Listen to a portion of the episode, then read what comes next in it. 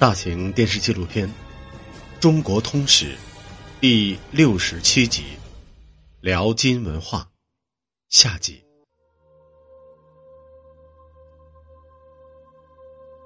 这座位于重阳宫不远的活死人墓，据传是王重阳修炼的地方。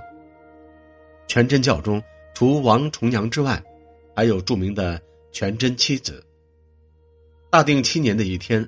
王重阳一把火烧毁了自己的住所，从此浪迹天涯，最终来到了山东宁海，与当地富豪马从义论道，并在这里修建了全真庵。马从义改名为马玉，道号丹阳子。之后，王重阳又度谭处端、刘处玄、丘处机、王处一、郝大通、孙不二等。入道，这七位就是众所周知的全真七子。全真七子中，丘处机的贡献可谓最大。公元一千一百八十八年，丘处机首先得到金世宗的青睐。金世宗一月内两次召见丘处机，询问长生与治国保民之术。丘处机对金世宗剖析天人之理，眼明道德之宗。甚切上意，这是丘处机首次向最高统治者宣传自己的主张，并取得了成功。金世宗不仅亲赐大桃以示褒奖，还让丘处机主持万春节教事，而且下令在安中塑全真教创始人王哲之像，全真教的影响顿时飞腾直上。公元一千二百零三年，刘处玄逝世，丘处机成为全真教第五任掌教，掌教时间长达二十四年。他直接继承了王重阳三教合一的思想，认为先圣所示之大道，各有旨趣而义理相贯，不相悖逆。公元一千二百零三年至一千二百一十九年，丘处机在山东蓬莱。支阳、叶县、北海和胶西等地传教，凭借他在政治和社会上积极发挥的影响，使全真教的发展进入兴盛时期。丘处机的声望越来越高，对全真教的发展无疑起着巨大的促进作用。然而，随着年事已高，丘处机不再四处奔波，只在家乡栖霞传道授徒。此时，蒙古已经崛起，蒙古铁骑征讨中亚，并逐鹿中原，与金朝展开激战。到公元一千二百一十九年时，一件异常的事情发生了：成吉思汗向丘处机发出邀请，表面是向丘处机请教养生之道，实际上则是询问治国安邦的大计。丘处机全然不顾七十二岁的高龄，欣然接受邀请。再次出山拜会成吉思汗。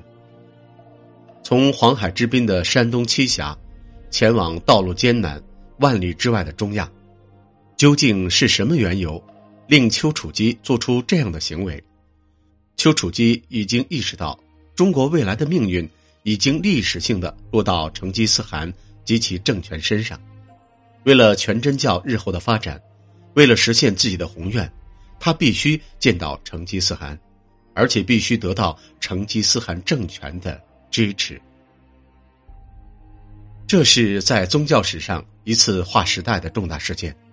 当丘处机仙风道骨西行至雪山行营，面见成吉思汗时，成吉思汗极为感动，待丘处机为上宾，二人雪山论道，丘处机循循善诱。成吉思汗频频点头，神仙誓言，正和振兴。丘处机不仅向成吉思汗传播了长生之道，介绍了全真教的教义，更将去暴止杀、济世安民、仁爱孝道的主张缓缓输入成吉思汗的心田脑海，使蒙古铁骑减少了很多杀戮，这是苍生之福。也使得全真教在金朝之后继续发展。美国纽约，酝酿五年之久的一场名为“生死同乐的山西金代戏曲砖雕艺术正在举办。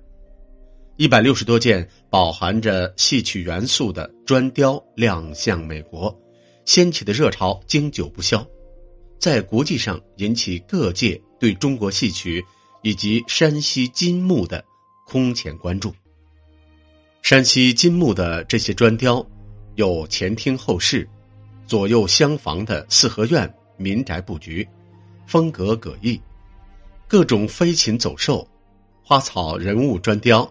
琳琅满目，墓主人对面有戏台乐队，乐器分腰鼓、拍板、横笛。走进金墓，有八仙神话、祥云仙鹤，有射火和唱戏，砖雕人物活灵活现，犹如走进那个时代的社会场景之中。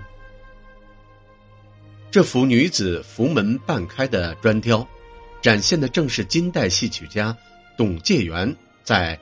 董介元《西厢记》朱公调的词句：“花木阴阴，偶过垂杨柳，香风吹，半开朱户，瞥见如花面。”这也是墓主人生活中的审美情调，表现了对艺术的向往和追求。金代的戏剧不仅传承了辽和北宋的艺术特点。而且表演内容更加丰富。金代有杂剧，还有院本和诸宫调。诸宫调是一种首创于北宋时期的说唱艺术，有说有唱，以唱为主。歌唱部分有很多不同的宫调组成。虽然诸宫调的演出已经消亡，董介元的《西厢记》诸宫调也无法在现实的舞台中得到再现。